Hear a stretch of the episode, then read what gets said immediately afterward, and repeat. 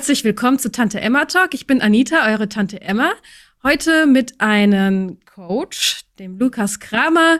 Ähm, ich habe gehört, du kommst aus Norddeutschland, ne? Kommst ja. aus einer bodenständigen Handwerkerfamilie. Mhm. Und ja, und erzählst uns heute was über High Performance. Das klingt ja sehr spannend, wonach sich sehr viele Mütter auch sehnen. Bevor wir aber richtig einsteigen, wir sind ja in einem Tante-Emma-Laden. Was kann ich dir denn anbieten? Kaffee oder Tee? Und ja, welchen? Als High Performer muss ich immer sagen, erstmal Wasser tut's total. Wasser? mhm. Sind auch Sachen, Teile von High Performance, in die wir heute sicherlich einsteigen. Aber vielleicht ist es auch sinnvoll, wenn wir am Anfang überhaupt erstmal darüber sprechen, so was ist denn High Performance überhaupt? Weil ich weiß, es vieles aus meinen Philosophien, aus meine Vorbilder kommt, vieles aus den Vereinigten Staaten. Und ich kann mir vorstellen, dass wenn man High Performance so zum ersten Mal hört, ich habe es auch in meiner Erfahrung gehabt, hier im deutschsprachigen Raum, ist so, hä? Äh, total mit Autos ja. zu tun? Ist das, ist das ein Sport? Ist kann man es essen? ist das nur so die ganze Zeit nur machen und nur raff raff? Ja, klingt so ein bisschen danach. Wenn man an die High-Performance-Definition rangeht, die das Fundament war für das, was alles darauf erwachsen ist, zum Thema High-Performance-Coaching-Prozess, den ich durchführe, wo wir über zwei, Daten von über zwei Millionen Menschen ausarbeiten durften. All das ist in diese Studie hineingegangen und die Definition für High Performance klingt relativ simpel im Vergleich zu, oh, High Performance. Es bedeutet schlichtweg, langfristig und konstant Außergewöhnliches zu erreichen und dabei Gesundheit, positive Beziehungen und Wohlgefühl zu bewahren. Und ich gehe gerne nochmal auf diese drei Punkte ein, weil zum einen haben wir langfristig und konstant. Das ist das, ich denke, du wirst es auch mit deinem Podcast erleben. Herzlichen Glückwunsch nochmal zu deinem Start auch. Danke. Ich kann nur sagen, ich bewundere jeden und feiere jede Person, die den Mut hat, sich nach draußen in die Welt zu stellen, sich sichtbar zu machen und für positive Dinge, für positive Missionen einzutreten. Von daher feiere ich das ganz toll und danke dir auch nochmal für die Einladung. Und ja, danke, dass du da bist. Bevor wir ganz tief einsteigen, habe ich eine wichtige Frage. Oh, Wenn du deinen Charakter mit einem Getränk beschreiben müsstest, welches Getränk wäre das? Oh, wow. Das ist eine schwierige Frage, weil ich so wenig Getränke trinke. Ich, wie ich schon eben gesagt habe, ich bin eigentlich auf 98% Wasser. Ich, ich, da hast du mich jetzt erwischt. So eine Frage hat mir noch nie jemand gestellt.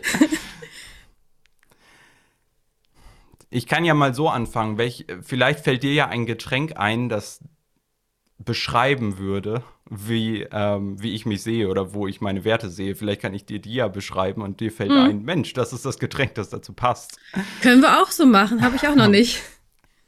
Denn für mich ist es so, dass ich über das Leben allgemein als ein riesiges Geschenk und eine riesige Chance nachdenke, wo ich jeden Tag damit aufwache, mit diesem Drang, das meiste aus ihm machen zu wollen, etwas meistern zu können, den größten Dienst für Menschen geben zu können, das, das Beste aus mir rauszuholen, meine Zeit nicht zu verschwenden. Das ist ein ganz riesiger Wert für mich. Ein anderer Wert ist, dass ich in allem, was ich tue, das Beste für die andere Person geben möchte, dass ich mich um Menschen kümmern möchte, so wie jetzt im Symposium zum Beispiel, wo wir uns ja kennenlernen durften, das mhm. Geschäft, das ich gemeinsam mit Gunnar Kaiser gegründet habe das sind große Werte, wo ich sicherlich sehr, der eng Amerikaner würde sagen, sehr intens über das Leben bin. Ich bin niemand, der so lasch und lässig an die Sache rangeht, sondern ich sehe wirklich ein großes Ganzes mhm. und möchte zusehen, dass man das meiste daraus raus nicht quetschen kann, aber kreieren kann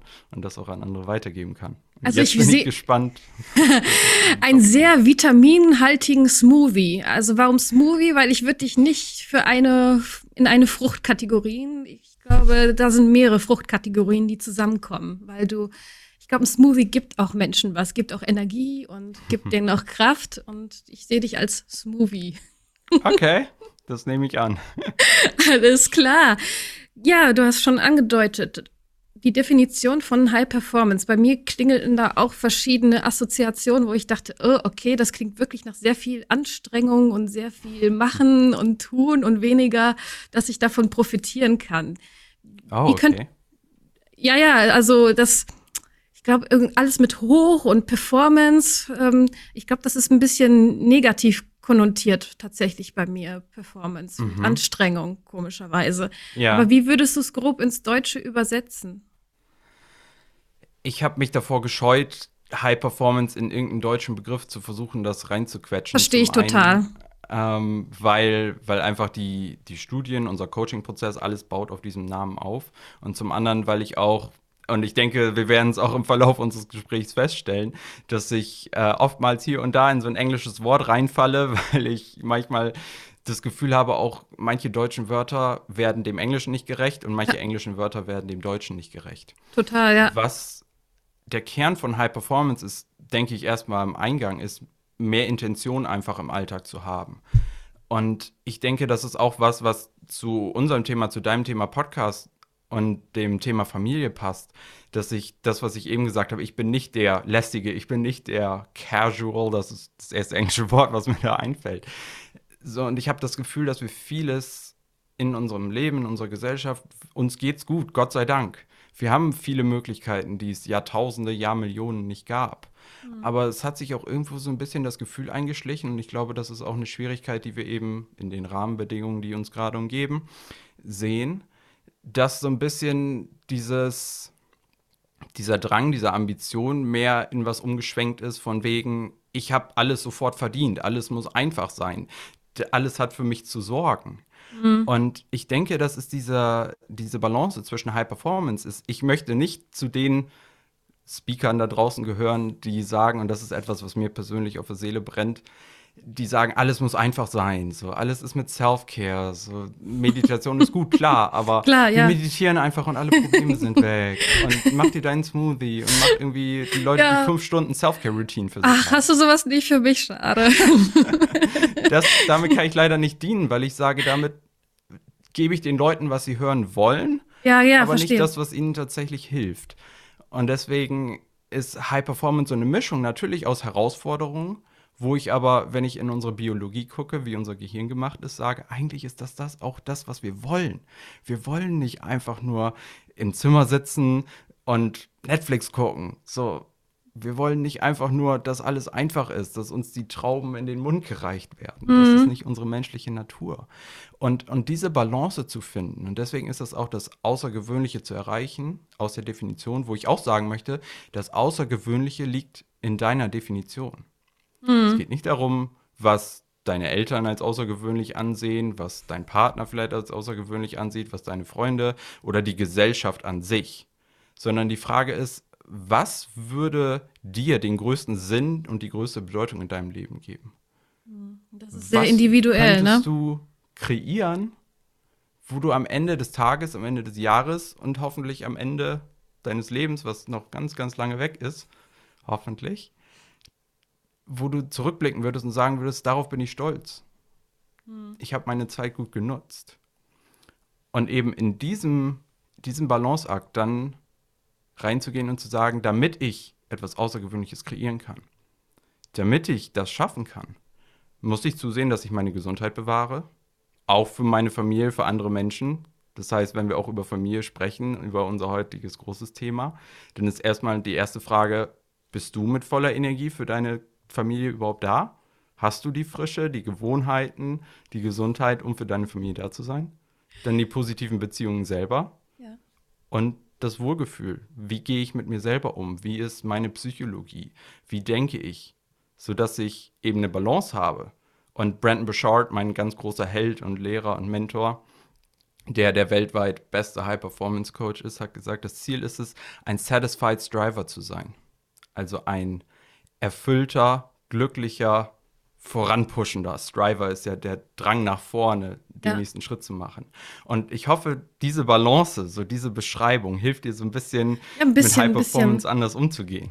Ich denke generell, äh, jetzt was Familien betrifft, ist es schwierig, der, die Balance zu halten. Also ich habe jetzt einen acht Monate alten Sohn und merke, ach du Kacke, die Balance zu halten zwischen mir, meiner Partnerschaft, Haushalt, Sohn, Selbstständigkeit, ein bisschen auch noch Selbstfürsorge, mhm.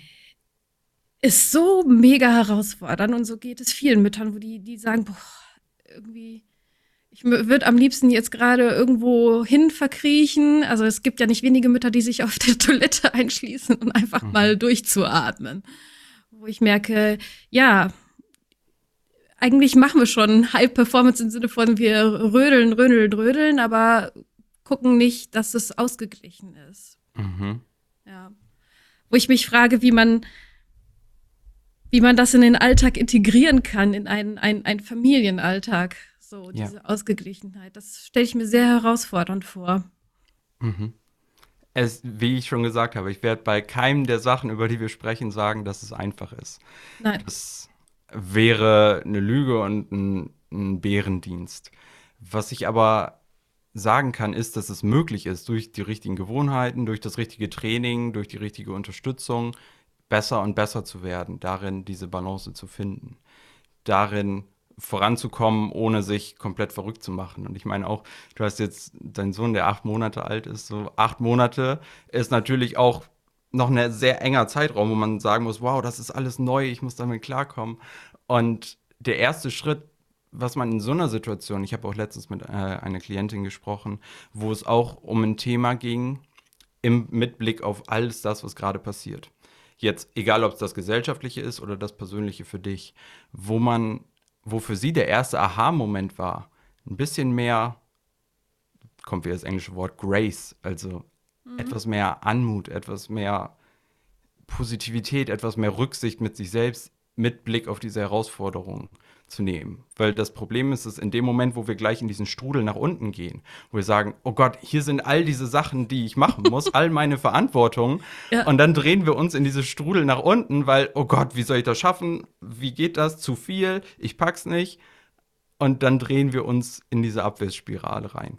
Und das erste ist dann sowieso in diesen neuen Situationen, in diesen herausfordernden Zeiten, erstmal vielleicht diesen Druck von der Pedale zu nehmen und zu merken, Thema Wohlgefühl, sich selbst mit ein bisschen mehr Anmut, etwas mehr Grazie, etwas mehr Verständnis entgegenzutreten in der eigenen Psychologie, um überhaupt erstmal ein bisschen den Druck runterzunehmen. Das ist so dieser, dieser erste Aha-Moment, dieser erste hoffentlich erlösende Punkt.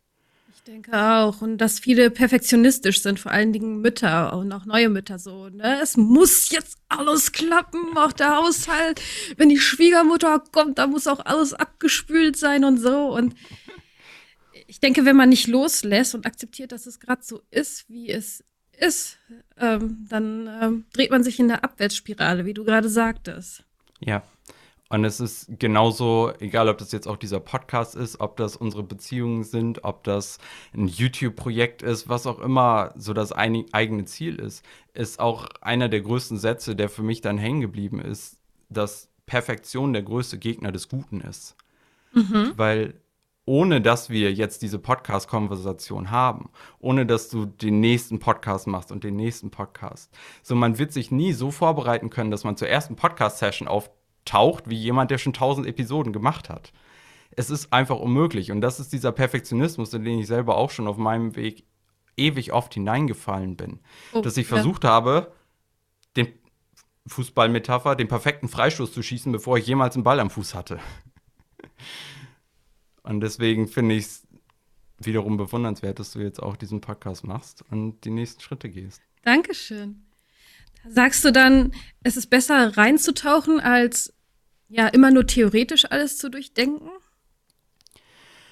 Es gibt einen Punkt, und das war eine hohe Erkenntnis für mich, die ich dann auch mit vielen meiner Coaching-Klienten geteilt habe, wo für mich die Erkenntnis kam oder die Frage, lerne ich oder recherchiere ich, bereite ich mich vor aus Inspiration oder aus Unsicherheit?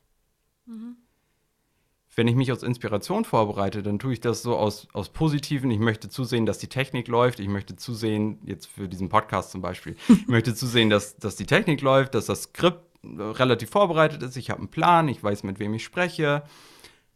Und dann geht's los. Wenn ich aber an einem Punkt bin, wo ich eigentlich schon alles vorbereitet habe und ich weiß, was die nächsten Schritte sind, und ich greife aber trotzdem wieder zum nächsten Buch, zum nächsten YouTube wieder, zum nächsten Thema, mhm wo ich dann merke, das ist aus Unsicherheit motiviert. Unsicherheit, den nächsten Schritt zu machen. Unsicherheit, was Neues zu versuchen. Unsicherheit, den ersten Podcast aufzunehmen.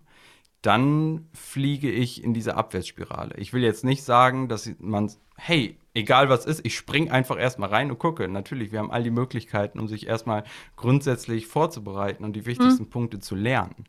Aber oftmals ist es so, dass wir zu spät tatsächlich den Schritt wagen. Es ist wiederum eine Balancefrage, aber die grundsätzliche Regel um einen dicken Daumen ist, dass wir oftmals früher bereit sind und bereit sein müssen, den Sprung zu machen. Wenn wir diesen Schwung nicht mitnehmen, dann guckt man den Schwung so hinterher. Hi, schön, dass du da warst. Verpasst. Das habe ich oft erlebt. Ne? Wenn man in den ersten 72 Stunden nicht den Schwung mitnimmt, dann ja, hätte, hätte Fahrradkette, guckt ja. man dann hinterher. Ja, ich denke auch, man kann manchmal vieles überdenken und durchdenken. Aber nochmal auf die Familien zurückzukommen. Mhm. Mm, was du auch gesagt hast, ist, Fokus auf den Tag zu legen und nicht immer so ne, mit den Gedanken ständig woanders zu sein. Ich merke mhm. als Mutter, dass es manchmal sehr herausfordernd ist, nicht immer im Kopf schon die Listen im Voraus zu durchforsten. Ähm, ja, was wäre dein Werkzeug, äh, damit die Mütter mehr im Fokus bleiben können? Mhm. Also ich, ich finde es nur interessant. Ich habe das Gefühl, ich bin hier erstmal zum Eingang jedes Beitrags oder jeder Idee möchte ich immer sagen, so es ist eine Balancefrage. Ähm, es gibt nicht so diese einfachen Antworten, wo man ja auch oft hört, egal was passiert, alles, was jetzt zählt, ist dieser Moment. Ja. Wo ich natürlich dann auch wieder sage, nein, vor allem, wenn wir junge Kinder haben, wenn wir aber auch über uns selber nachdenken, geht es darum, haben wir eine Vision, ein Ziel, haben wir für die Zukunft geplant, sodass wir den heutigen Tag für diese Zukunft leben können. Und das ist so dieser Punkt und diese Balance in dieser Frage, wo ich auch zum Thema Familie meine erste Herausforderung, weil ich habe es am Anfang ja mal gesagt, dieses Gefühl, dass so viel so, so lästig geworden ist und auch so dieses wahrscheinlich auch in der Familie, in den Umgangsformen, so im Handwerk heißt es ja immer, ja, das haben wir immer schon so gemacht. Ja, genau, ist so. ist Warum? So, ist so. Haben, haben, wir immer schon so gemauert, haben wir immer schon so eingebaut, das war schon immer so. So, wir haben schon immer diese Routine gehabt, wir haben schon immer so zu Abend gegessen, das war schon immer der Tagesablauf. Ja. Und dieser erste Punkt, und das ist, wo wir in diesen High-Performance-Lebensstil hineingehen, wo wir erstmal mit dieser Klarheit, erste der sechs High-Performance-Gewohnheiten, anfangen und sagen, was ist überhaupt das Ziel für diese Beziehung, für unsere Familie? Mhm. Was ist, wie stelle ich mir meine Familie vor, wenn sie so gut wäre, wie sie sein könnte? Mhm. Was würde ich mir wünschen? Und diese Intention erstmal zu setzen, bevor man in, den, in das Management des Alltags geht. Weil wenn wir mhm. nicht so diesen klaren Weg vor uns haben, dann fliegen wir in alle Richtungen und gehen aus dem Fliegen vom Weg ab, werden ungeduldig, fühlen uns irgendwie, wozu, gut, ich will es jetzt nicht sagen mit Kind, aber wozu mache ich das Ganze überhaupt? Ja, ja, ja, fragt man sich mal wirklich manchmal als Mutter, ach scheiße, wozu mache ich das überhaupt? Ja. ja. Und, und das ist dieser erste Punkt, wo ich auch oftmals erlebe, dass dieser Stress erstmal weggeht, wenn ich weiß, wo ich hingehen möchte. Wenn ich, das muss nicht das perfekte Mission Statement für meine Familie sein, sondern es muss eine grundsätzliche Idee sein, was ist mir wichtig. Und wenn ich so einen Nordstern vor mir habe, reduziert das schon mal unseren Stress. Mhm. Geht auch wieder ein bisschen aus der Biologie heraus, weil wenn ich eine Vision habe, weiß ich, was ich rausfiltern kann. Wenn ich weiß, was wichtig ist, weiß ich, was unwichtig ist. Und deswegen wäre so die erste Herausforderung auch für unsere Zuhörerinnen und Zuhörer, einmal diese Vision niederzuschreiben, sich einmal einen Wecker zu stellen für zehn Minuten, normales Blatt Papier zu sagen, innerhalb von zehn Minuten, was kann ich alles aufschreiben, nicht groß Grammatik oder Rechtschreibung überprüfen, sondern einfach erstmal zehn Minuten Stream of Consciousness, zehn Minuten einfach das Bewusstsein laufen lassen. Mhm. Das wäre der, der erste große Punkt. Und sobald wir das haben, können wir darüber sprechen, wie können wir das jetzt in den Alltag übersetzen. Und zu deinem Punkt nochmal mit den zehn Minuten, liebe Mütter, es gibt sowas wie Noise-Canceling-Kopfhörer. Tolle Erfindung. Tolle Erfindung. Schaltet es an, laut auf zehn Minuten ja, super. Es hilft wirklich, kann ich auch sagen. Du sagst Klarheit. Ähm, Ich habe häufig das Gefühl, dass die Menschen über ihre Sinn und äh, Werte nicht bewusst sind, also keinen Kontakt dazu haben. Mhm. So, was sind eigentlich deine Werte? Ö, ö, ö, dann gerät man schon in Stocken. Ich ehrlich gesagt auch. Mhm. Ich glaube, das ist wahrscheinlich wie ein Muskel, oder? Den man trainiert, um an seine Werte zu kommen.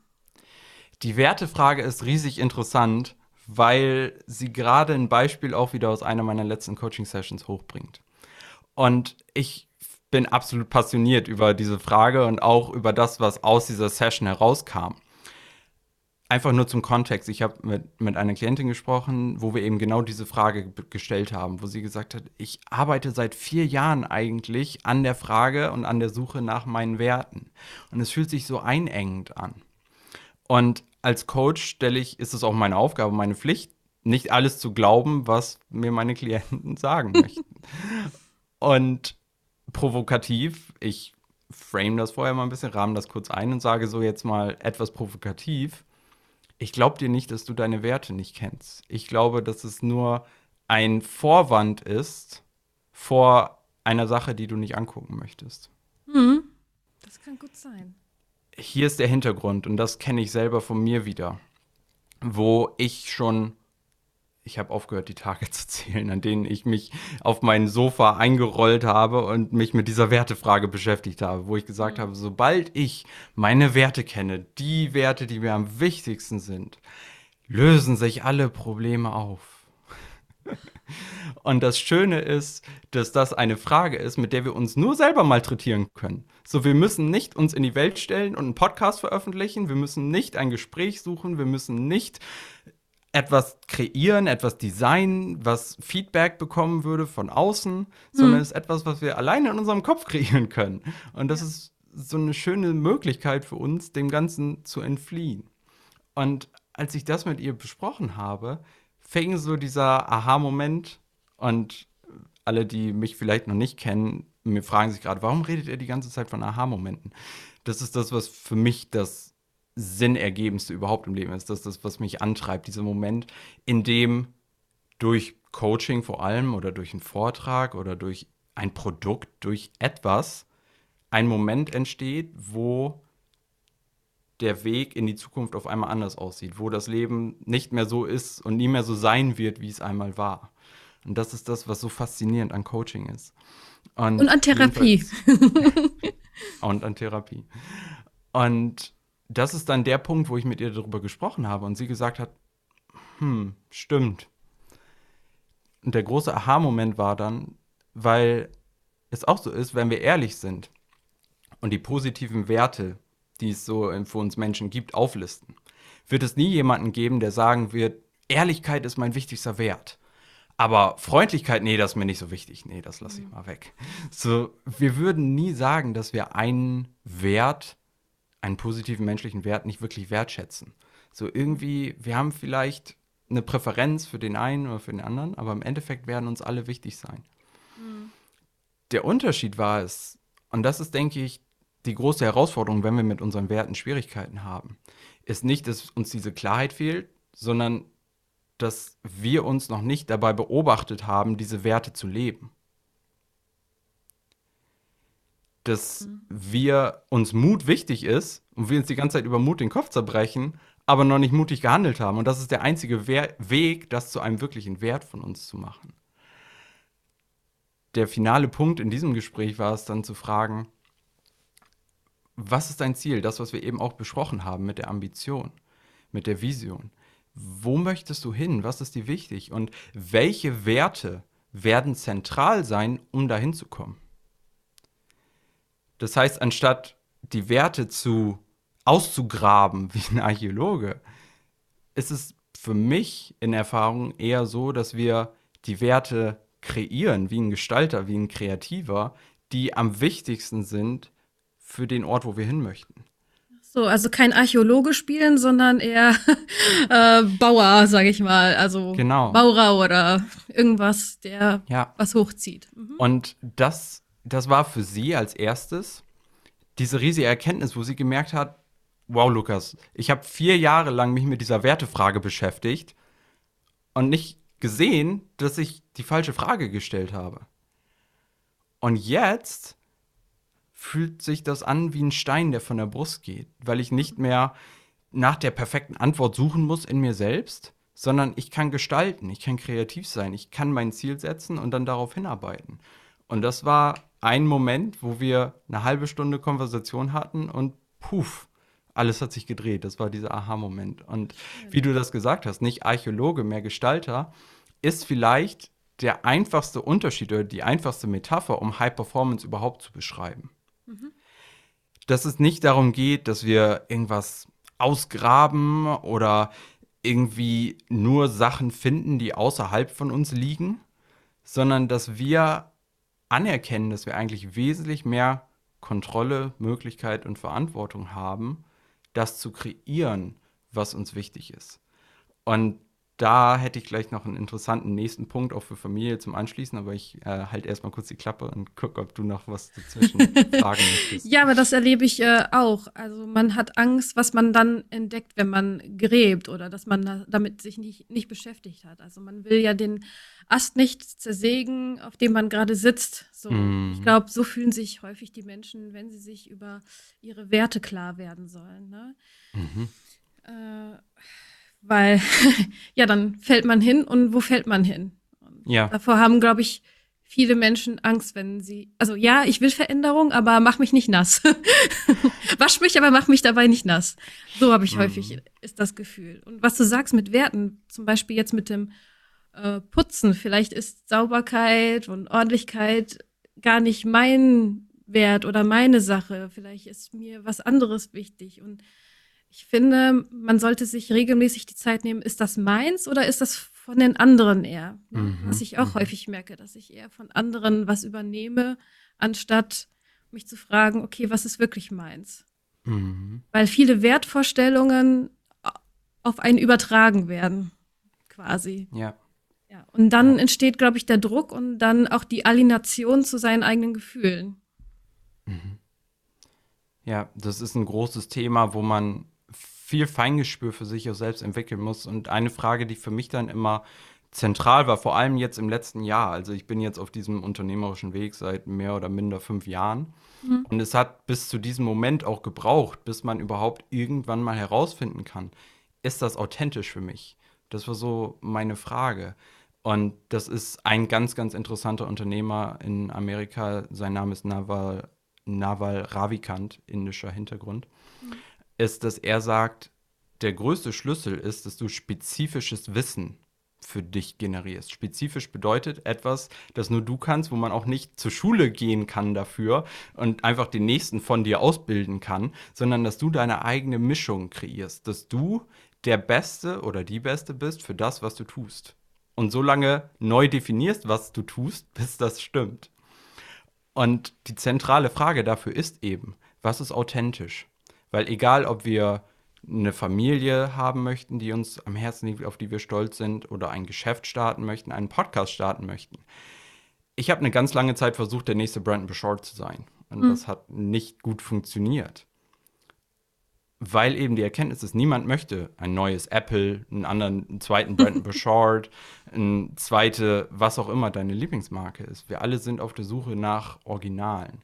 Mhm. Und deswegen ist der Weg, auch wenn es sich komisch anfühlt, auch wenn es Zeit braucht, da voranzukommen. Diese Frage, die du eben auch gestellt hast, ist das wirklich authentisch für mich? Ist das was, was ein großes Wort aus unserem High-Performance-Vokabular ist? Ist das mein bestes Selbst, Teil meines besten Selbst? Also stimme ich dir da total zu. Genau, äh, du wolltest noch einen Punkt zu den Familien sagen, bevor ich jetzt noch mal weiter hier gehe. Ganz genau jetzt, nachdem wir über einiges gesprochen haben, auch auf philosophischer Ebene, vielleicht ein bisschen in die Taktik herunterzugehen. So, was ist tatsächlich möglich, um mehr High Performance in das Familienleben hineinzubringen? Und das baut eben genau auf diesen Punkt auf, was, wie du es so schön gesagt hast, Archäologe gegen Gestalter, gegen Künstler. So oft haben wir das Gefühl oder den Eindruck, wir können an unseren Emotionen, an den Gefühlen, an unserem State, so wie wir uns fühlen, nicht wirklich was machen.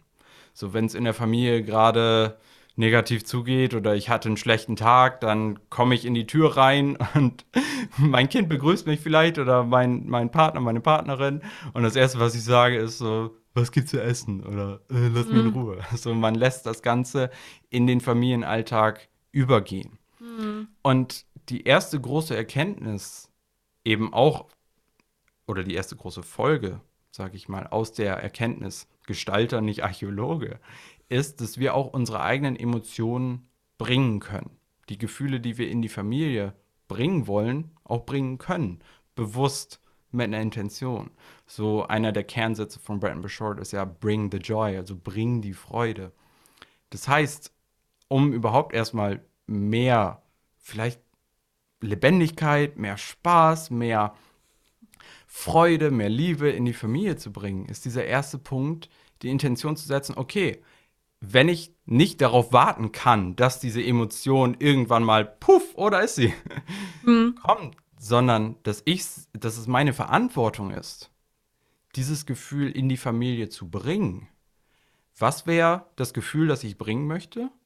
Und was wären eins, zwei, drei Dinge, die ich tun, sagen, demonstrieren, zeigen könnte, um dieses Gefühl auch tatsächlich zu bringen? Was könnte ich am Abendbrottisch sagen? Welche Frage könnte ich stellen? Wie könnte ich meine Familie begrüßen?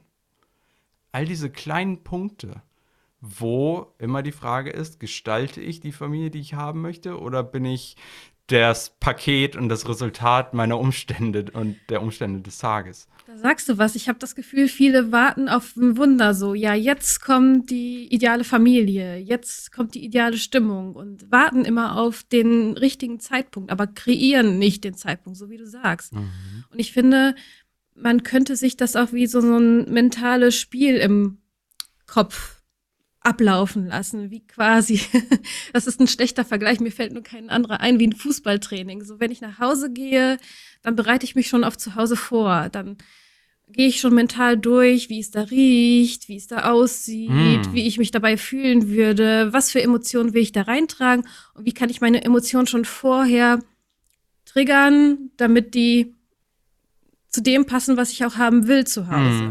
Ne? So, so wie so ein mentales Spiel. Deswegen finde ich einen Arbeitsweg total wichtig auch. Ich finde, auf dem Arbeitsweg und auf dem Nachhauseweg kann man sich dann darauf vorbereiten. Klar, im Home ist es ein bisschen schwierig. Wollen wir es ganz taktisch machen?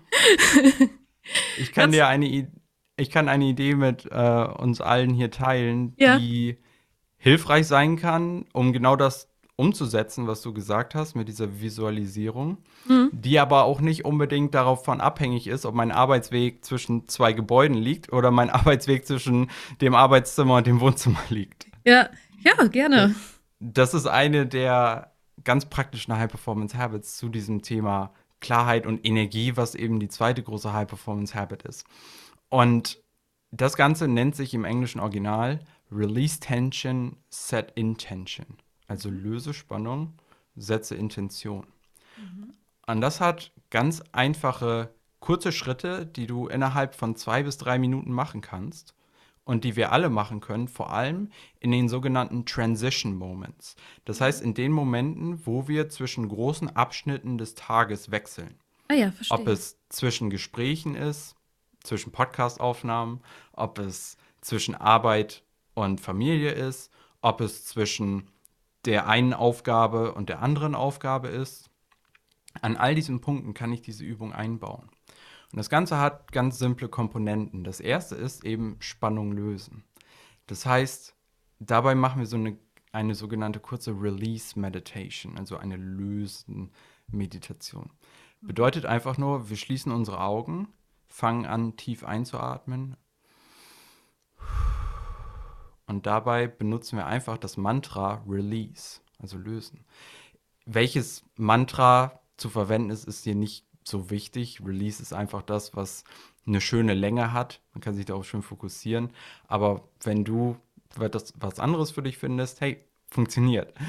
Und dann einfach für ein bis zwei Minuten diese Meditation zu machen und für sich dieses Mantra Release vorzusagen. Am Anfang vielleicht sogar laut, um den Rhythmus zu finden und dann einfach in deiner inneren Stimme. Release, release, release, release, release. In dem Tempo ungefähr. Das für ein bis zwei Minuten nur. Und wenn du das einmal für dich ausprobieren möchtest, es ist unglaublich, was ein bis zwei Minuten machen können. Das stimmt. Da kann ich In dir total diesem recht Moment geben. dann die Intention zu schaffen, okay, ich löse mich von dem Stress des Tages, ich löse meinen Körper von den Spannungen, vielleicht des langen Sitzens oder des langen Stehens, bin, gehe bewusst durch meinen Körper einmal hindurch, diese einzelnen Spannungen zu lösen und bereite mich einfach vor, mach Platz sozusagen für was Neues.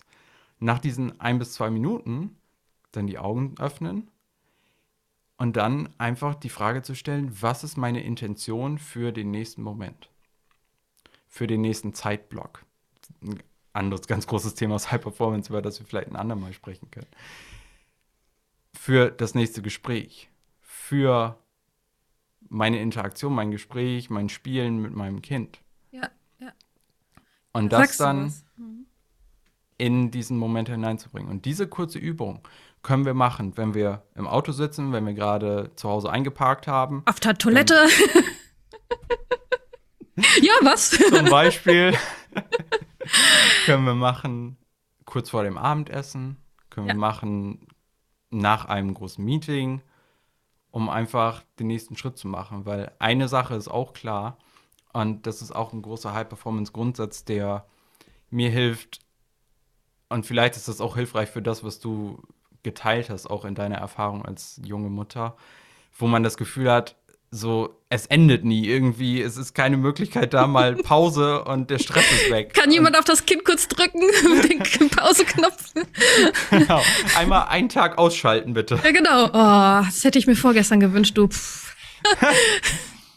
Und der Fakt, es gab mal diesen schönen Satz von Eckhart Tolle, der ungefähr so ging, ich mache das Zitat vielleicht etwas kaputt, aber die Menge an negativen Emotionen, die wir fühlen, ist pro proportional zu unserer Resistenz gegenüber der Realität.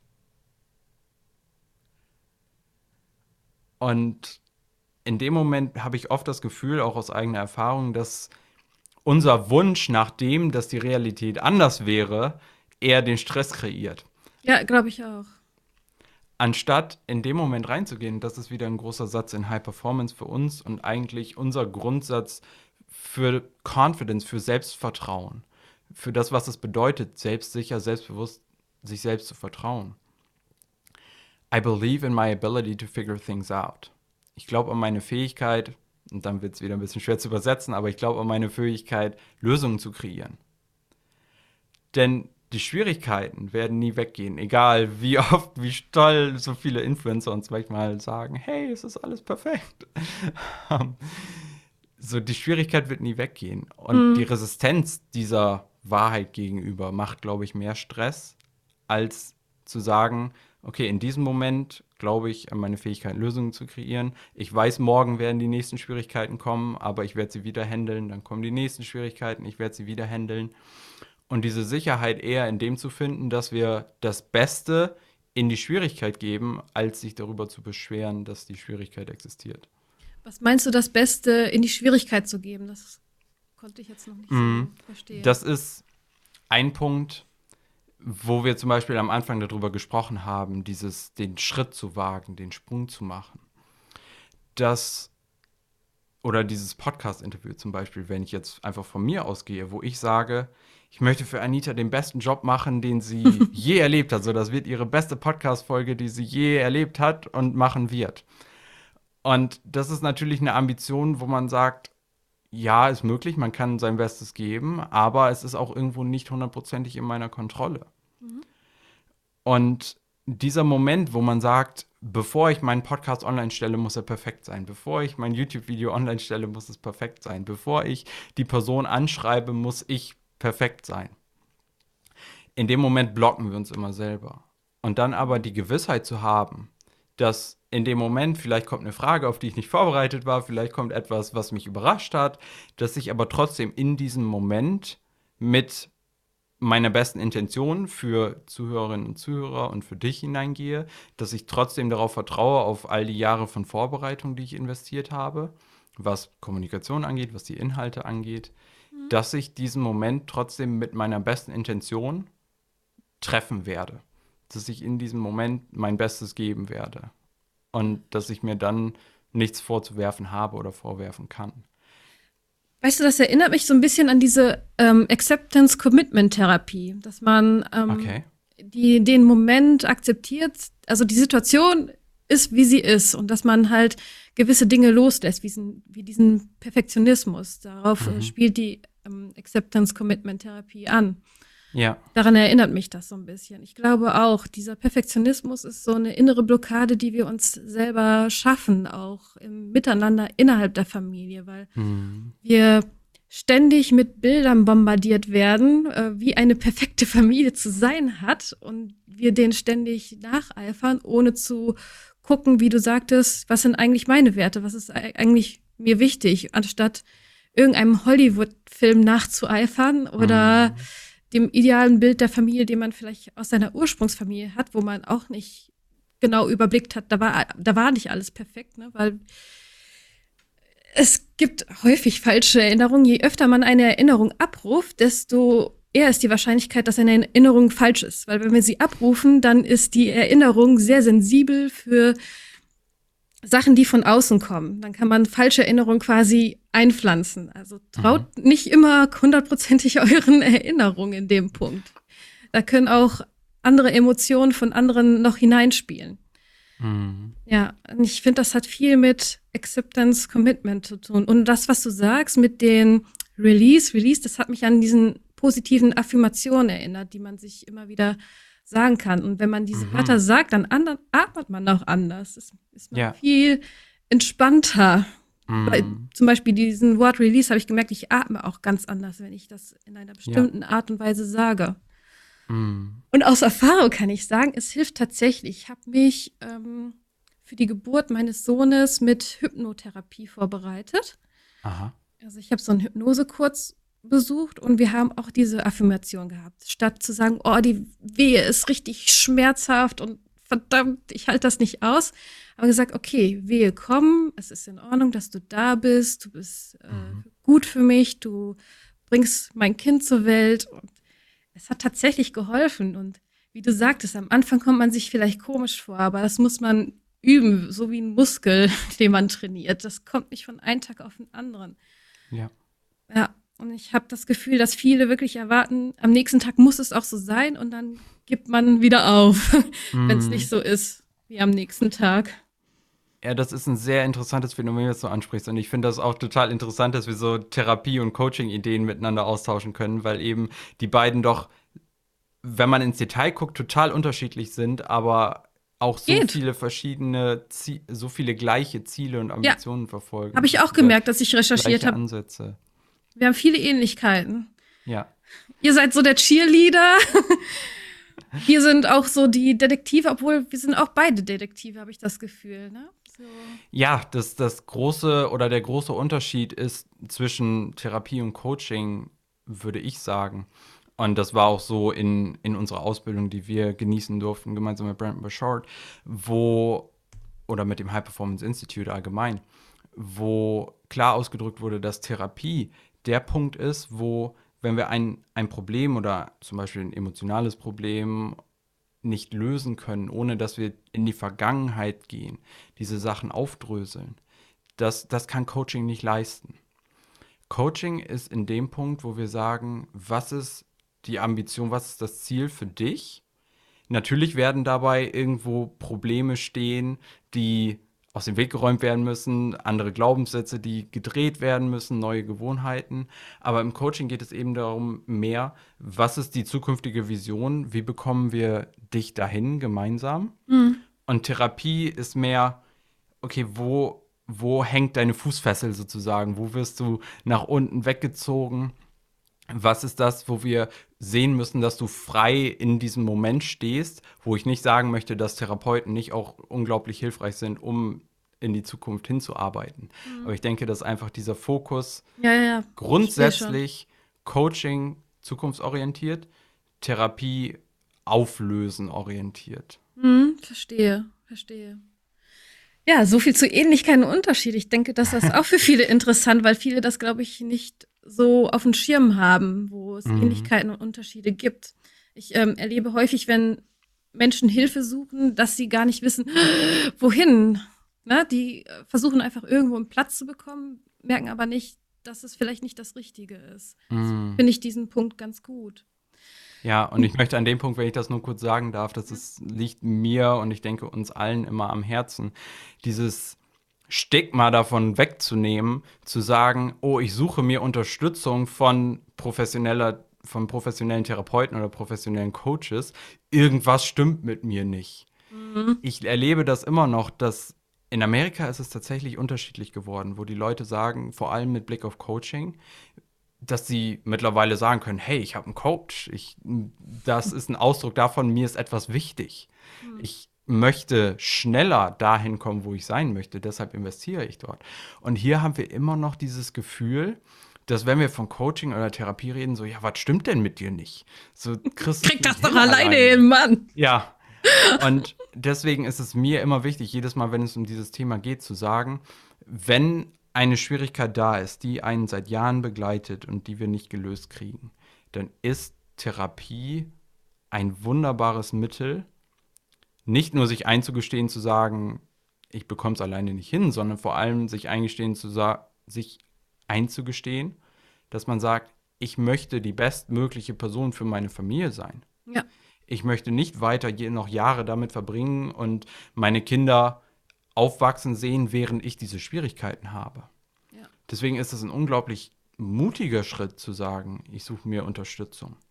Genauso wie mit Coaching zu sagen, ich habe Ziele für meine Familie, für mein Geschäft, das für meine Familie sorgen soll, für meine Gesundheit, für die Person, die ich sein möchte, für meine psychologische Gesundheit. Und ich möchte, dass es schneller geht. Und dafür suche ich mir Unterstützung. Und das hat nichts mehr damit zu tun mit, ähm, warum kriegst du es alleine nicht hin, warum bist du so blöde, sondern mit Mut einzugestehen, dass es zusammen schon immer besser ging. Ja. Das ist nur ein wichtiger Ja. Grundsatz, den ich immer F- Finde ich auch, dass du das sagst. Also, das ist, äh, dass nichts dabei, sich mal einzugestehen, okay, da kann ich nicht alleine hin. Vielleicht brauche ich jemanden, der von außen darauf guckt. Ne? Mhm. Ich finde es immer wertvoll, weil wir sind der Blick von außen.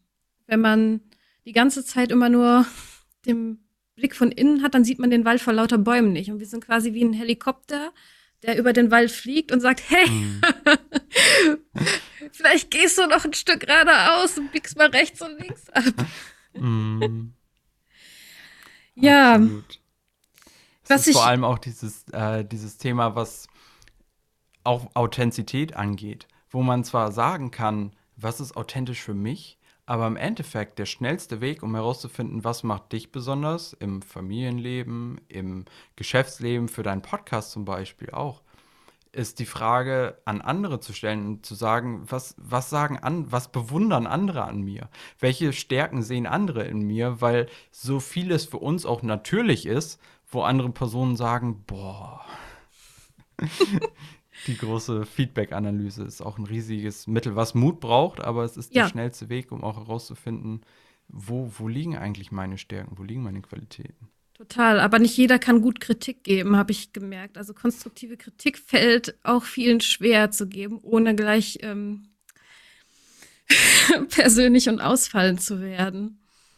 das ist es, warum ich Coaching so liebe und warum ich sage, dass jeder Leader, jede Führungsperson, jede, auch jede Familie, jede, jeder Elternteil muss irgendwie in, in gewisser Form die Identität von einem Coach annehmen. Und was bedeutet das für mich? Und das ist, denke ich, auch der Schlüssel zu dieser Feedback-Frage. Natürlich will ich es jetzt nicht übervereinfachen.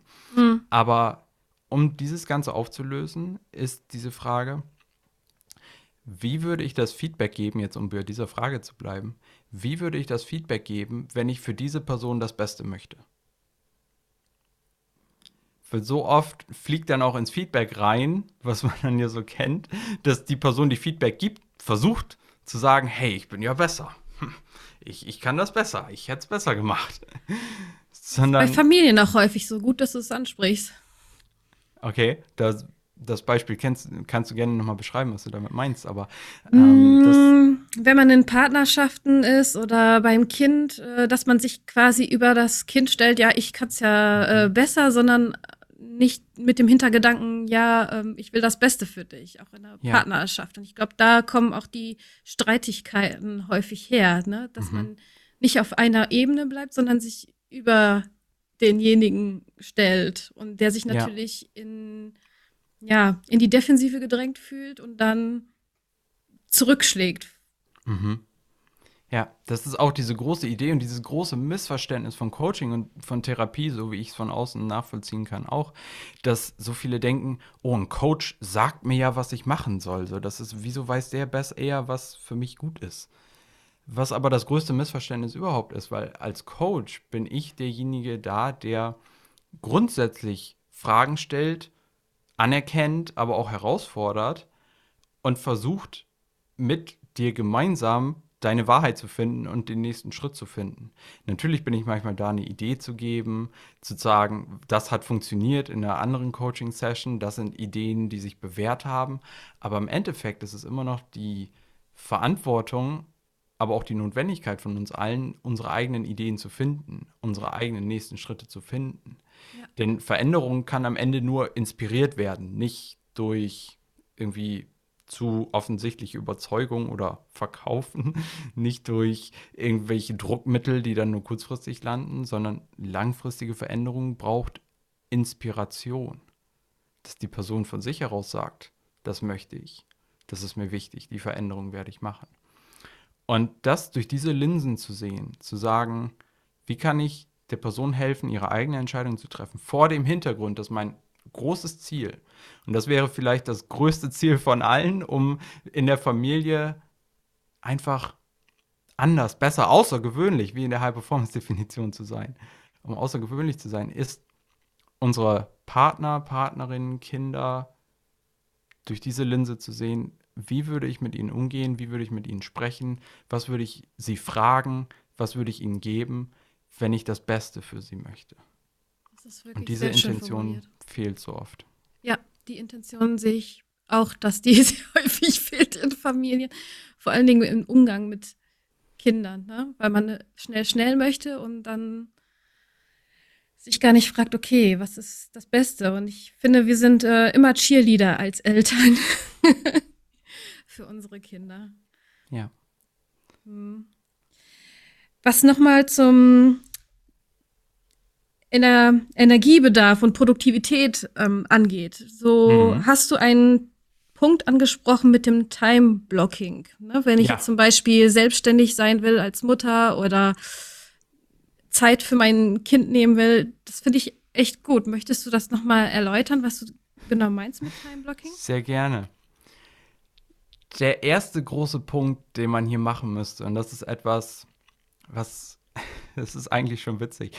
Ein, Beispiel von Brandon Bouchard selber ist, wenn er mit den Top-Leuten in einer Industrie zusammen ins Coaching geht. Wenn er einen Fortune 500 CEO hat oder wenn er einen Unternehmer von einem riesigen Unternehmen hat, auch schon mit Milliardären zusammengearbeitet und die Leute sind die, wo die Durchschnittsperson sicherlich sagen würde, oh, wenn die Person mir sagt, sie hat keine Zeit, dann klar, so viel wie die zu tun haben, es, es kann ja nur so sein. Und das Interessante ist, ist, Brandon hat gesagt, in seiner Laufbahn ist es ihm noch nie passiert, dass er angefangen hat, mit jemandem zusammenzuarbeiten und es ihm nicht gelungen ist, 30 bis 40 Prozent aus deren Kalender einfach rauszustreichen. Egal auf welchem Level. Hm. Und das ist dieser erste Punkt, wo ich, und das höre ich aktuell relativ oft tatsächlich, ja, das ist alles so toll und die Themen sind so klasse. So, das ist auch der erste Grund, wenn ich höre, irgendjemand meldet sich aus unserem Symposium ab. Und dann kommt, Mensch, lieber Lukas, lieber Gunnar, euer Produkt ist total genial. Ich habe momentan leider bloß nicht genug Zeit, das zu machen. Und dann sage ich erstmal, okay, danke, mhm. könnte schlimmer sein. Mhm. Aber der, der High-Performance-Coach in mir sagt dann immer, das stimmt nicht. Jedes Mal, wenn wir sagen, ich habe keine Zeit, ich habe nicht genug Zeit, das kann nicht die Lösung sein. Und dann gehen bei mir immer die Alarmglocken an als Coach. Das mhm. heißt, bevor wir uns mit Time-Blocking, mit diesen Zeitblöcken auseinandersetzen, ist dieser erste Grundsatz, den wir uns allen erstmal bewusst machen müssen. Wie oft geht uns hier und da eine halbe Stunde flöten, weil wir gerade am Handy sitzen, weil wir gerade kaputt sind von dem Tag und vielleicht nicht unsere Energy Habits gut genug gemacht haben, weil wir nicht mit genug Intention geplant haben, weil wir gerade nicht den Mut haben, in die nächste Aufgabe hineinzuspringen und deshalb lieber noch mal was anderes machen und dann am Ende des Tages sagen, oh, also ich, ich habe so viele Sachen, aber ich, ich habe einfach keine Zeit, das alles zu machen. Mhm. Und dieser erste Punkt wäre erstmal, sich die Frage zu stellen. Wiederum, es fängt alles mit Klarheit an. Deswegen ist Klarheit ja auch unsere erste Gewohnheit, zu sagen, was ist mir am wichtigsten? Was mhm. bedarf meiner Zeit? Und wo verwende ich aktuell Zeit, die diesem Ideal nicht dient? Das wäre die erste Analyse. Und dann im nächsten Schritt zu sagen, von diesen Dingen, die nicht dazugehören, wie kann ich die entweder delegieren oder löschen? Hm. Oder zumindest limitieren wo ich sage, ich möchte niemanden dazu zwingen, ist es auch wieder die Frage. Social Media ist für viele Leute etwas, wo sie tatsächlich irgendwie etwas Positives rauskriegen, wo sie sagen, ich möchte darauf nicht verzichten. Gut. Sollte es deinen Alltag koordinieren? Nein, da sind wir uns alle einig. Das heißt, in diesen Punkten, wo man sagt, okay, die Sachen sind vielleicht nicht zentral, um mein Ideal zu erreichen, aber sie sind mir noch wichtig, das wäre der erste Zeitblock, okay, wie kann ich diese sogenannten dann geplanten Ablenkungen für mich schon mal festlegen? Dass ich sage, okay, ich gebe mir in diesem Moment zehn Minuten für das, mhm. für Instagram, für was auch immer. Dann ist aber Feierabend in dem Moment. Und ich bin mir sicher, dass in dem Punkt, wenn wir uns alle ehrlich hinsetzen würden, ich habe mir gestern erst wieder diese Frage gestellt und sagen würden, was sind die Dinge, wo ich die ich tue, die regelmäßig passieren, die mir nicht helfen, das zu tun, was mir am wichtigsten ist, oder die mir nicht helfen, dass ich neue Energie gewinne und wieder frischer werde oder mich um mich selbst kümmere, die einfach zu diesen großen Ambitionen, sagen wir mal, von Gesundheit, Geschäft oder Mission, Beziehung mhm. und dem emotionalen Wohlgefühl, die da nicht zugehören. Wenn wir das erstmal aussortieren, haben wir auf einmal, huch, ich habe ja doch Zeit. Ich habe keine Entschuldigung mehr. Das, das ist diese ersten zwei Punkte. Und bevor wir dann weitermachen, mache ich erstmal eine kurze Pause und frage, ob du noch einen Kommentar oder eine Frage äh, hast. Ja, auch wenn Mutter jetzt sagen, ja, Timeblocking ist ja schön und gut und Prioritäten setzen, aber mein Kind und so, äh, wenn man sich vernetzt, habe ich gemerkt, kann man auch sich Zeit freischaffen. Wir sind nicht alleine, wir leben in einer Gemeinschaft. Frag mal deinen mhm. Nachbarn, lern ihn besser kennen. Vielleicht kann er eine Stunde auf dein Kind aufpassen. Dann kannst ja. du dir die Zeit blocken für weiter persönliche Weiterentwicklung, mhm. wie ein Symposium oder ähm, eine Lehre machen oder was auch immer. Ne? Also ja. ich merke auch, man versucht immer Ausreden zu finden. Mhm. Äh, mhm. Was mir dabei in den Kopf kommt, ist, ja, alles, was anstrengt, will man irgendwie nicht machen, ne? Weil es kostet wieder Ressourcen oder das, das will man nicht. Das, das, das kommt mir dann in den Sinn. Also fragt ja. euch, ob ihr eine Ausrede wieder sucht oder ähm, ja, welche Werte euch da wirklich wichtig sind. Genau. Und das, das ist der Punkt, wo ich aber das Gefühl habe, dass unser, unsere soziale Konditionierung irgendwie über unsere menschliche Natur sich drüber gestülpt hat. Weil im Endeffekt und das ist meine Überzeugung, sonst müsste ich hier nicht als High-Performance-Coach stehen und äh, könnte ich auch meine eigene Geschichte nicht teilen in dem Punkt, sonst hätten wir diese Konversation nicht. Dass wir im Endeffekt, und das hatte ich ja am Anfang schon einmal gesagt, wir, wir wollen Herausforderungen, wir sehnen uns danach, etwas Schwieriges zu machen. Und das einfach in dem Punkt diese vielen Einflüsse, wo man dann den Artikel liest und hey, der hat das Business gestartet innerhalb von sechs Monate irgendwie achtstellig verdient oder so. Und man sagt ja, ja gut, das kriege ich ja nie hin, also lass ich es lieber. Mhm.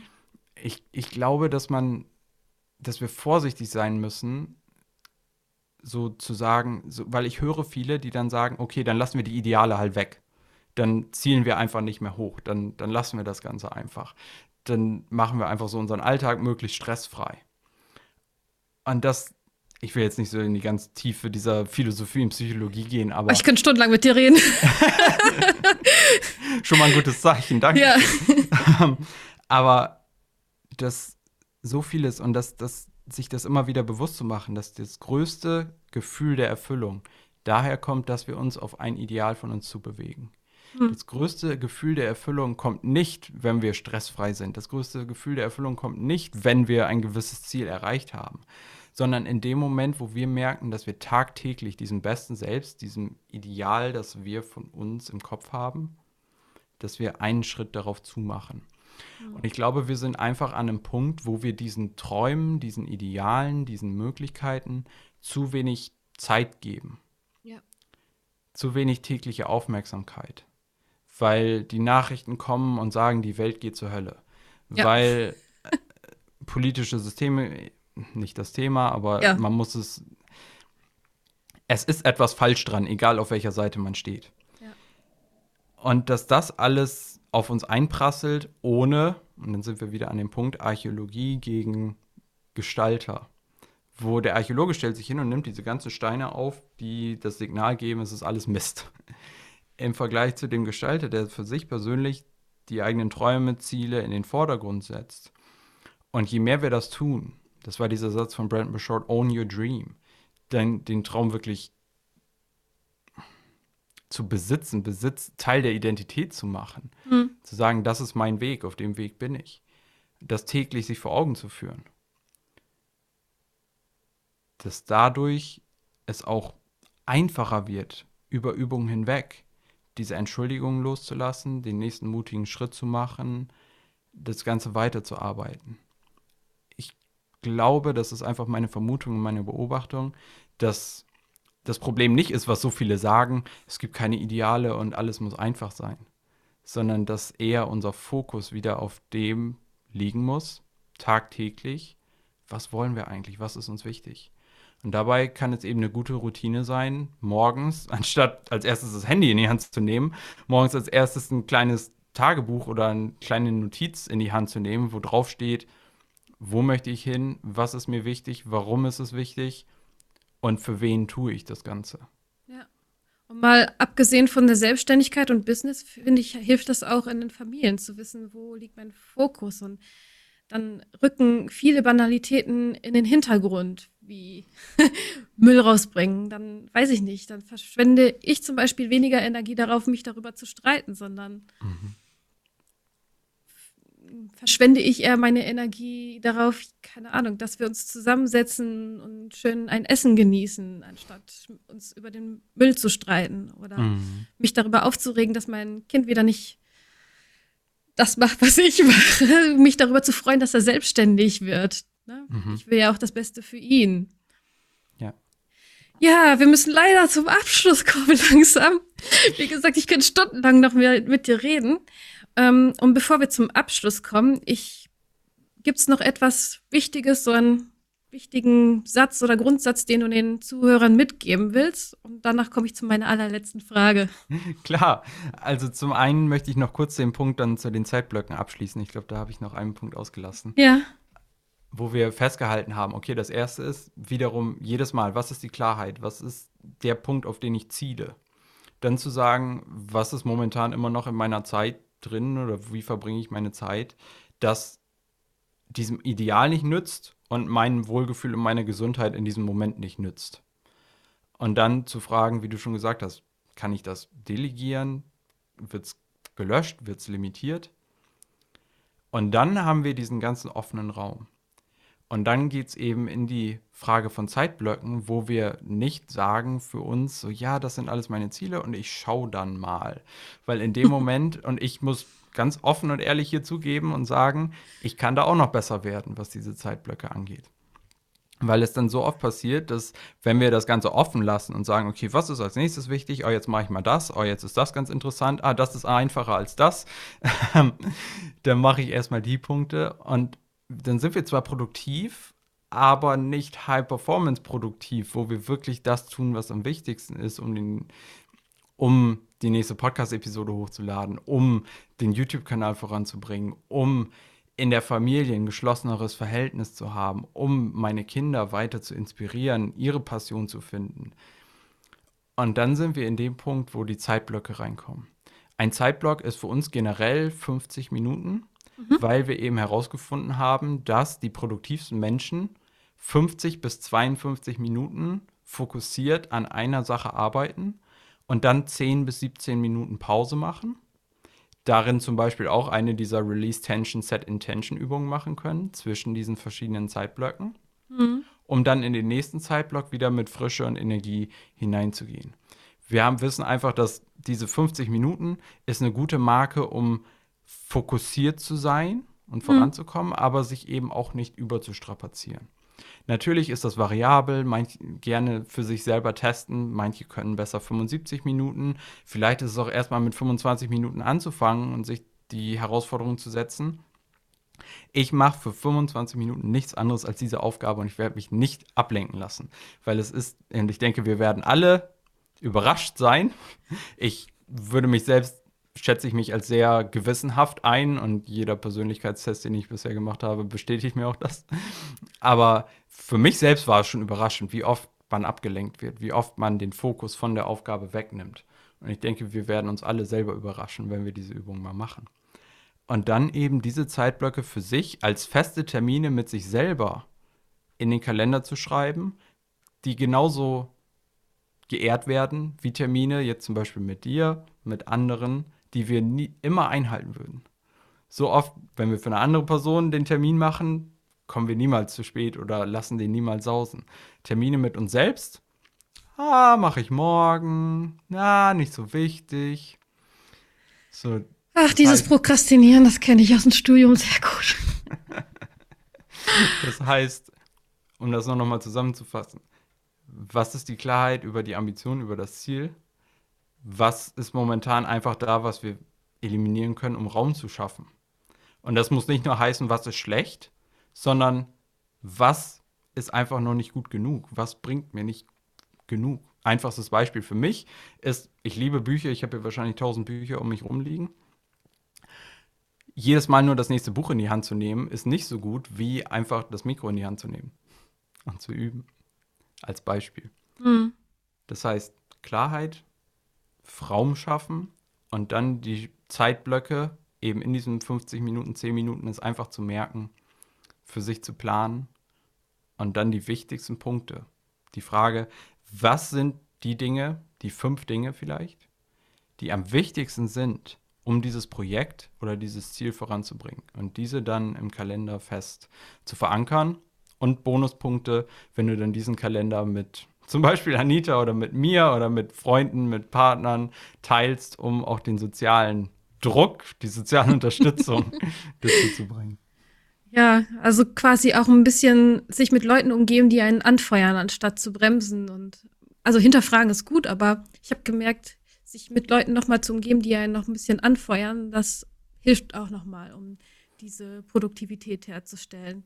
Nicht, dass man kritische Fragen eliminieren sollte und nicht offen sein sollte, aber nicht zu sehr mit den Bremsköpfen beschäftigen, sondern eher mit den Cheerleadern. Ja. Ganz, ganz genau. Das ist einer der größten Unterschiede in meinem tagtäglichen Leben, wo ich weiß, Mentoren, gerade Brandons Mutter hat mir gerade letztens wieder geschrieben. Mama B, wie sie genannt wird. Ähm, wo man einfach merkt und jedes Mal daran erinnert wird, so das Einfachste ist es tatsächlich, und das erleben wir in High Performance auch immer. Wir tun mehr für die andere Person als für uns selbst, genauso wie in diesem Beispiel mit den Terminen. Also, wen muss ich, und dann sind wir wieder bei dem Punkt Familie, wen muss ich mir vor Augen halten? Wer braucht gerade mein A-Game? Für wen tue ich das eigentlich? Und da diese, diese Verpflichtung, diese Vorbildfunktion gegenüber unseren Kindern vor allem wahrzunehmen das ist etwas, wo egal was passiert, egal wie negativ es wird, egal wie alles um die Ohren fliegt, wenn wir in dem Moment realisieren, dass wir es für eine größere Sache und vor allem für Personen tun, die uns wichtiger sind als vielleicht wir uns selbst, dass wir dann immer diese endgültige Motivation nochmal schöpfen können. Total. Schöne Worte. Danke. Danke. Ja, aber wir sind in einem Tante-Emma-Laden. und ich habe so eine Mary Poppins-Tasche oder bei Harry Potter, weißt du, äh, Hermine hatte ja so eine Tasche, wo sie unendlich viele Sachen rausholen ah, ja, konnte. Mhm. So ein Laden bin ich, ich bin sehr gut sortiert. Wenn du in so einem Laden wärst, was würdest du dir jetzt holen? Zwei Dinge kommen immer in den Kopf, weil das ist auch etwas, was jeder mit uns teilt, wo es am Ende sie den finanziellen Erfolg zum Beispiel wollten oder sie gedacht haben, das wäre das Außergewöhnliche in der High-Performance-Definition, dass sie wollten, haben die ganzen Sachen und merken, hm, irgendwie jetzt liegt hier das ganze Zeug rum und irgendwie bringt mir das außer nichts. Von daher war das so eine der ersten Erkenntnisse, auch, und das ist auch ein Teil von Selbstbewusstsein, also Self-Awareness mehr, dass ich mich selber, Selbstkenntnis in dem Moment, zu sagen, was ist mir überhaupt wirklich wichtig und was sind Sachen, die eigentlich gar nicht wichtig sind, wo auch wieder nur von außen gesagt wird, Mensch, das ist wichtig. So, das ist nur ein kleiner Nebenpunkt zu diesem Thema. So Ja, Aber ja, zwei Sachen, spannend.